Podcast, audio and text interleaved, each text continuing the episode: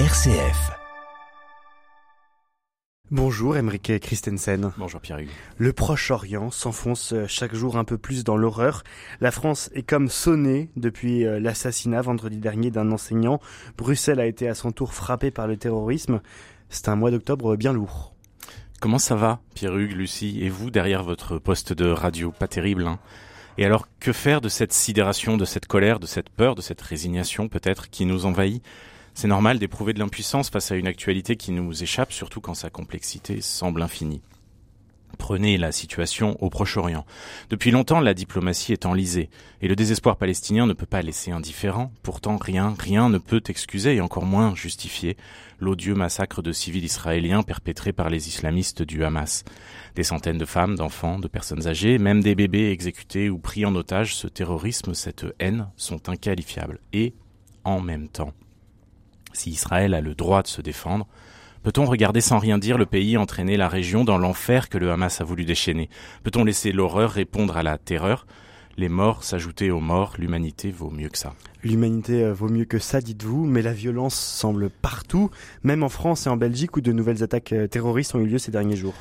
Oui, et face à cette violence où l'islam radical se confond à la haine de l'Occident, gardons-nous des réponses trop simples, gardons-nous du fatalisme, gardons-nous aussi de cette tentation de répondre par la force.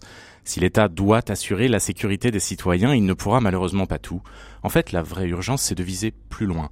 Plus loin parce que la compréhension ne suffira pas, la prévention ne suffira pas, et la résilience ne suffira pas non plus, surtout si elle est chez certains une façon commode de dissimuler une forme de déni. Non, face à la terreur, il devient urgent de nous réarmer, pas prendre les armes, non, mais bien nous réarmer intellectuellement et surtout spirituellement. Et alors, comment faire? Qu'entendez-vous par euh, se réarmer? Les idéologies de progrès ont pu pendant un temps donner l'illusion de combler le vide de sens de nos sociétés occidentales. Mais alors qu'elles s'érodent toutes, nous voilà seuls face à l'horizon et l'horizon, eh bien, il semble bien vide. Si nous n'avons rien de mieux à offrir à la jeunesse que la consommation et le divertissement, comment s'étonner que, faute de perspective et de sens, une partie de cette jeunesse se laisse fasciner par l'abîme? Les fameux lendemains qui chantent ont laissé place aux lendemains qui hantent. L'avenir est incertain, l'église et l'école ne sont plus des sanctuaires, il y a de quoi ressentir un vertige.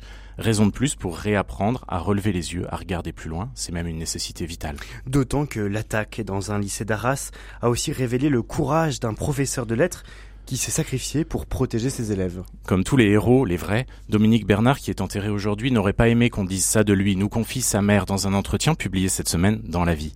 Il faut lire la douleur et le beau portrait que cette femme dresse de son fils, un homme discret, généreux, qui n'aimait pas les honneurs.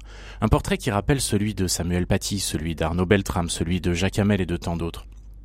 D'ailleurs, vous avez remarqué comme les terroristes semblent toujours s'en prendre au meilleur de l'humanité? Est-ce que les islamistes auraient un don spécial pour repérer les belles personnes? Non, non. Mais ça ne peut pas non plus être complètement un hasard. Peut-être juste que le déchaînement du mal remet chaque fois en lumière à quel point l'héroïsme le plus ordinaire est partout.